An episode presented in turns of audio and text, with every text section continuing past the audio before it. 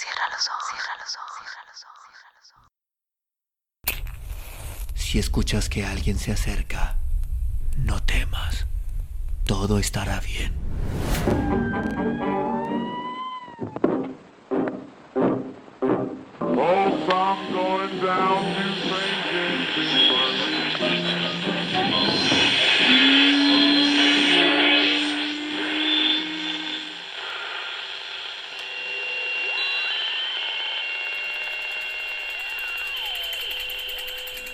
Estás escuchando, Crónica, Crónica, Lunares, el lugar, el lugar donde, donde oídos. entra por tus oídos. Bienvenido. Capítulo 17. Pero no todas son tierras de garbanzos. ¿Por qué la agricultura y la ganadería no se extendieron como una mancha cubriendo toda la superficie de la tierra? Por una poderosa razón. Y es que el mundo es muy variado y los seres vivos, plantas y ganado, están adaptadas a vivir en un entorno determinado. Dicho en otras palabras, porque no todas son tierras de garbanzos. Porque pueden crecer los garbanzos en los polos, en los desiertos del Sahara, de Namibia, del Tamarcán, de Australia. No, ni tampoco en la profundidad de las selvas tropicales. Aunque no son muy quisquillosos, tienen sus limitaciones. Y lo mismo le pasa a cada uno de los organismos vivos.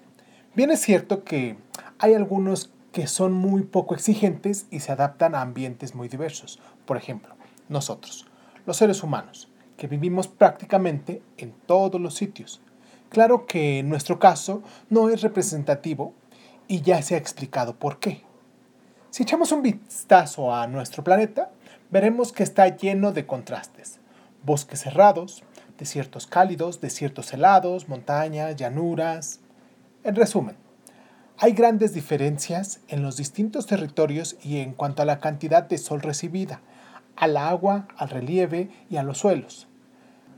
La Tierra recibe el calor del sol, pero sus rayos inciden con distinta intensidad sobre ella. Son más fuertes sobre el ecuador y más débiles según se van acercando a los polos. A esto se suma el hecho de que el eje sobre el que gira está inclinado, algo fundamental a la hora de entender fenómenos tan importantes como las estaciones. Como consecuencia, la Tierra se divide en distintas franjas climáticas, una central, de trópico a trópico, en las que las temperaturas son altas y no tienen grandes diferencias estacionales, una templada, situada a cada uno de los trópicos, y una tercera que ocupa las zonas árticas. Tanto en el norte, una estrecha banda de tierra del norte de Canadá y de Alaska, el norte de Siberia. Las penínsulas escandinava y prácticamente toda Groenlandia, como el sur, la Artántida y algunas islas. En lo referente a las lluvias, la cuestión se complica porque aquí intervienen muchos otros factores, fundamentalmente la circulación general de la atmósfera, los vientos que transportan masas de aire con distintas temperaturas y humedades, y los océanos, y todavía más sus corrientes. Este esquema general está modificado por diversas variables que hacen que exista el mismo clima, ni por lo tanto las mismas plantas. Por ejemplo, en Escocia, que en los alrededores del Fez de Marruecos, aunque dos regiones estén situadas en la zona templada o en el sur de la península de Florida, que en el centro del Sahara, también están en la zona templada y además en la misma latitud. Lluvias, vientos y corrientes. Las diferencias de temperatura y presión entre las distintas zonas del planeta tienden a equilibrarse a través de la circulación atmosférica. El motor del movimiento es el aire recalentador en el ecuador que asciende y se dirige hacia los polos, pero en cuanto se enfría lo suficiente empieza a bajar, aproximadamente en, en la latitud de 30 grados. Para llenar el vacío producido, una parte se vuelve a dirigir al ecuador descubriendo en su trayectoria un, gran círculo y dando lugar a los vientos alisios. Así se forman las llamadas células de Halley, simétricas a ambos lados del ecuador. Otra parte de la gran masa de aire desplazada continúa su camino hacia los polos, donde acaban chocando con los fríos y pesados aires polares que bajan hacia las latitudes templadas. Así es como se forman las células convectivas, que constituyen el armazón de la circulación general atmosférica. Este patrón general explica la distribución de las zonas lluviosas y de las áridas. En la zona de convergencia intertropical, o lo que es lo mismo, la zona de contactos de células de Halley, el aire ascendiente es cálido y húmedo. Al ganar altura, el agua se condensa y se producen abundantes precipitaciones. Por cierto, la zona de convergencia intertropical, Z, C y T, no es exactamente, a pesar de lo dicho, sobre el Ecuador. Más bien es una franja ondulada que, además, no está fija, ya que oscila hacia el norte en verano y hacia el sur en invierno, empujada por las masas de aire polar. Otra zona de lluvias es la del encuentro de las masas de aire polares con las de aire templado, el llamado frente polar. Ahí el aire templado asciende sobre el polar, se enfría y la humedad que lleva se condensa. Vemos, pues, que las precipitaciones se producen donde hay masas de aire ascendente. Sin embargo, en las zonas de bajada del aire frío, las de 30 grados de latitud, se forman áreas de calma y anticiclones que son los causantes de buena parte de los desiertos. Por eso los encontramos distribuidos aproximadamente en las mismas latitudes, por todos los continentes, Eurasia, África, América, Australia. Este esquema general tiene múltiples variaciones locales debidas a diversos factores. Las montañas pueden ser las responsables de algunos desiertos a causa del llamado efecto pantalla. Este es el caso de la Puna y los Andes. Los vientos húmedos que llegan del mar chocan con las montañas, se elevan y descargan en las vertientes que dan paso a la costa cuando atraviesan las cumbres. Ya han perdido prácticamente todo el agua. Por eso, en este lado se forman los desiertos. Otras veces la ausencia de lluvias está provocada por la influencia del mar, concretamente de las corrientes oceánicas frías. Es el caso de los desiertos litorales, como el Atacama, en Chile, consecuencia del paso de la corriente de Humboldt a lo largo de su costa, o el Namib, en África, por efecto de la corriente de Benguela. Una vez que ha quedado claro por qué la Tierra es tan variada y tiene tantas particularidades y por qué los seres vivos en general y las plantas en particular están adaptados a vivir en espacios concretos, quedan todavía otros factores a tener en cuenta.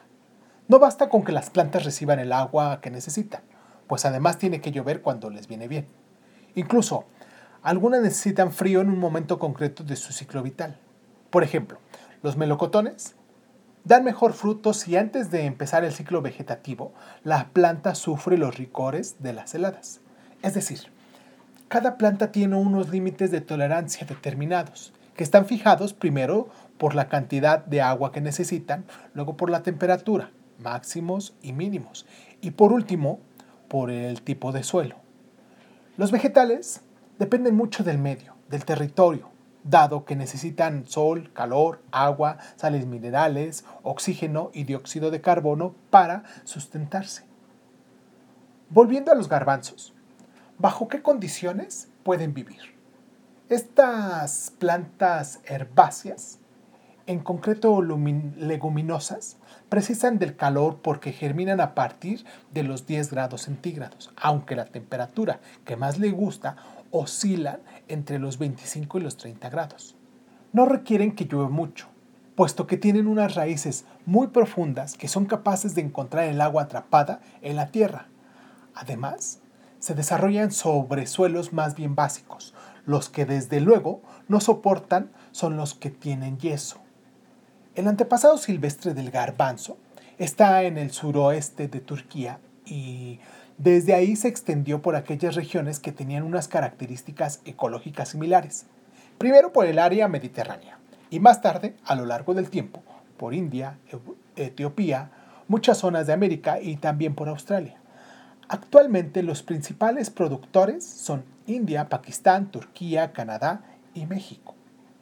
La zona de distribución del garbanzo, el creciente fértil, fue la que más se pudo expandir porque era y es la que tiene mayor cantidad de territorio con cualidades semejantes, sobre todo, claro, latitudinalmente. Desde ahí, los animales y las plantas domesticados se propagaron hacia el este, faldeando las estribaciones meridionales de los montes Elburz y la gran cordillera de Hindu Kush, hasta las llanuras del Baluchistan, en el occidente del Pakistán actual.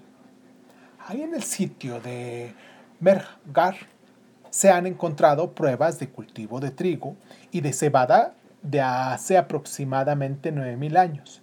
También ya tenían ovejas y cabras. Cuando esta región fronteriza entre montañas y desiertos empezó a volverse árida, los agricultores se desplazaron hacia las más fértiles vegas del río Indo.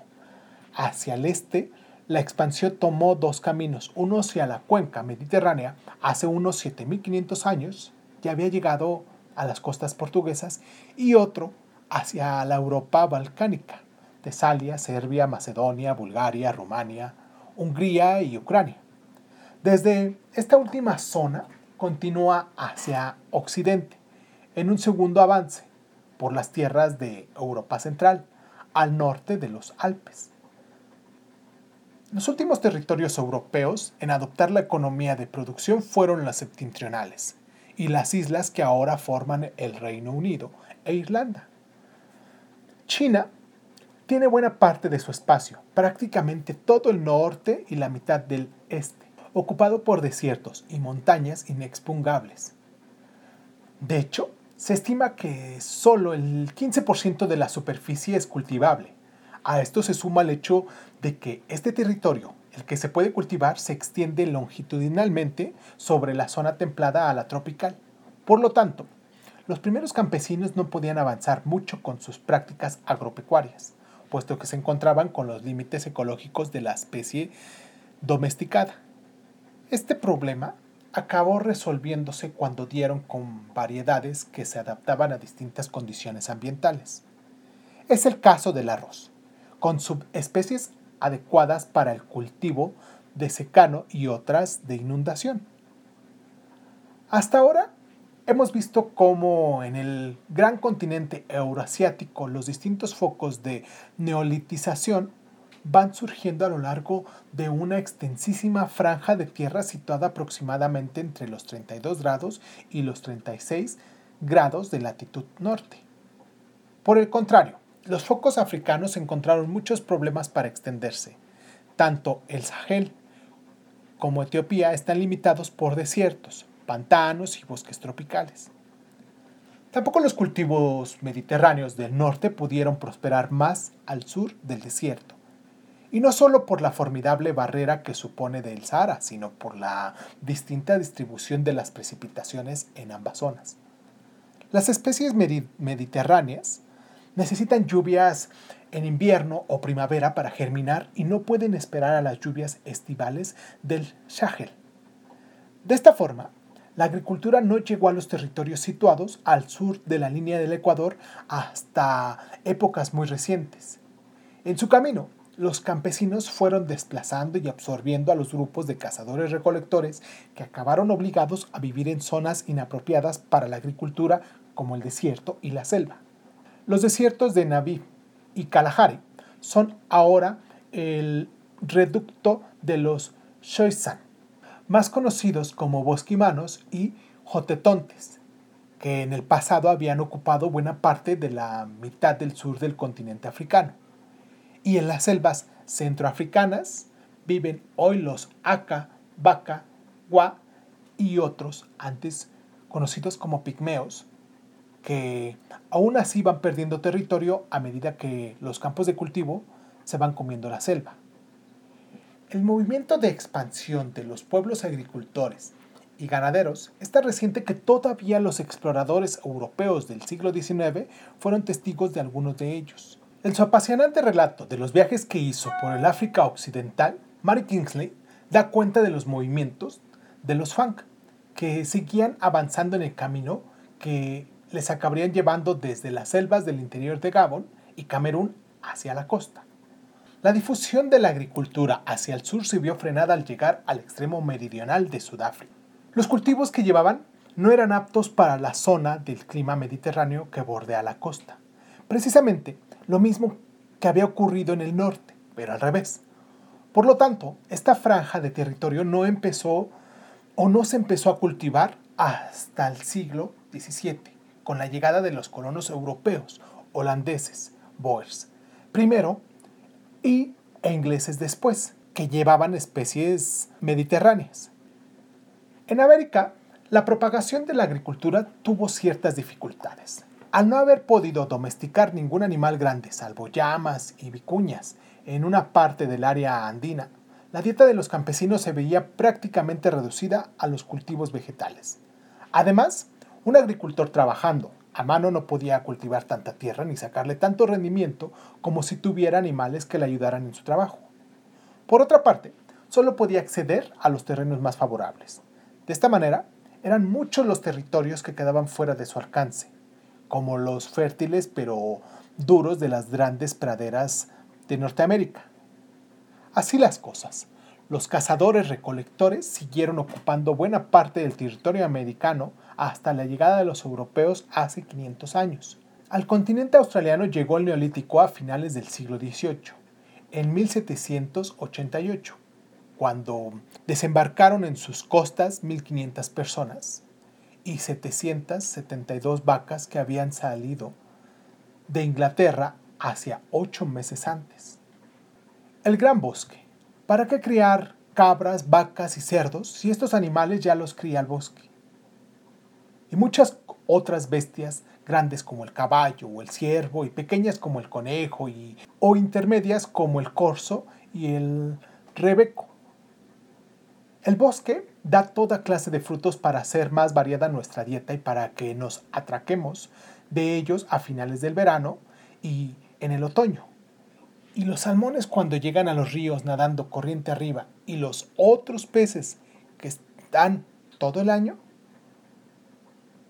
Y los mejillones, las lapas, los erizos de mar, los cangrejos y tantos otros animales como se puede conseguir en la costa, ¿también esos los criáis vosotros?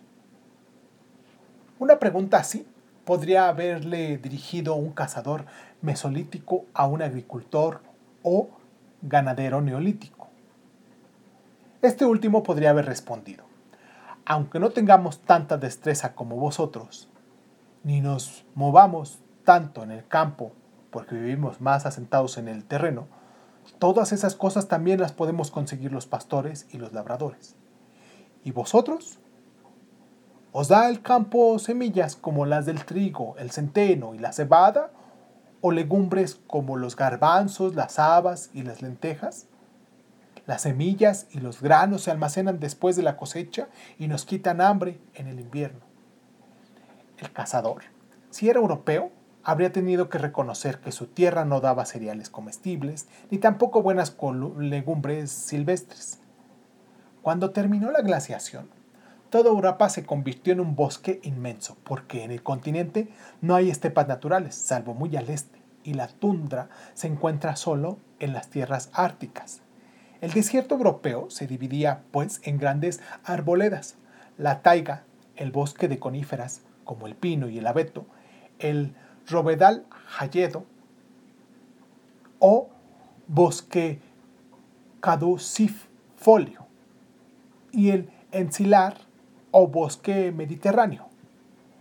Otros muchos árboles y arbustos acompañaban a los citados, como las montañas altas había prados todo el tiempo, y a estos angostaderos acudían los grandes animales en el estío aunque los incendios naturales y los provocados por el hombre habría claros, que eran las zonas en las que pastaban los fitógrafos. También cuando caían los árboles de viejos o tronchados por el, peso excesivo de la nieve en el crudo invierno o arrancados por un poderoso ciclón. Se creaban espacios abiertos en los que entraban los uros y los caballos a alimentarse hasta que se acababan cerrando y se formaban calverios en otro sitio. Siempre había sombra y siempre había luz. Fue un cambio ecológico y pasajístico increíble y relativamente rápido, de la gran estepa al gran bosque. Por la pradera vagaban manadas de litófagos migradores, que seguían ciertas rutas en las que se acechaban los cazadores humanos. En el bosque, los animales de carne viven más dispersos, lo que es un grave inconveniente comparado con las grandes acumulaciones de carne de los rebaños. Pero a cambio se mueven menos y no hay que ir muy lejos para buscarlos. Los cazadores y recolectores que habitaban en él habían adquirido un conocimiento exhaustivo de la naturaleza y aprovechaban todos los recursos. Estos últimos europeos que vivían de la busca y que prolongaron el mundo paleolítico por unos milenios, según las zonas, son llamados mesolíticos. Ya antes de que terminara la glaciación se observa un gran interés de los cazadores por las pequeñas presas. En el mesolítico todo se come, pero para eso hace falta mucho conocimiento de cómo funcionan los ecosistemas y hacer un gran descubrimiento económico. Aunque haya que cazar muchos conejos o recolectar muchos mejillones, lapas y erizos para obtener las calorías que produce un caballo o un uro adulto. Cientos de kilos de carne y grasa. Merecen la pena hacer una inversión de tiempo y de energía. Entre otras cosas, porque los pequeños animales están casi siempre a mano. La población creció gracias a las nuevas fuentes de alimento y se diversificó la economía porque la población había crecido, da lo mismo, puesto que se trata de un círculo que se retroalimenta. Lo importante es que ya estaban mentalmente preparados para entender que las pequeñísimas semillas de unas vulgares espigas de gramínea estaba el futuro de la humanidad. Actualmente, todas las plantas y animales domesticados hace miles de años ocupan los territorios que les son propicios. Sirvan como por ejemplo los siguientes. Estados Unidos, China y Brasil son los mayores productores de maíz, oriundo de México. China, India y Rusia de trigo, oriundo del creciente fértil. Brasil, India y China la caña de azúcar, oriunda de Nueva Guinea. Brasil, Vietnam y Colombia de café, oriundo de Etiopía. Costa de Marfil, Ghana e Indonesia de cacao. No se ha dicho antes, pero es oriundo de México. China, India y Rusia de patatas, oriundos del antiplano andino. O Australia, de lana de oveja, oriundas del creciente fértil.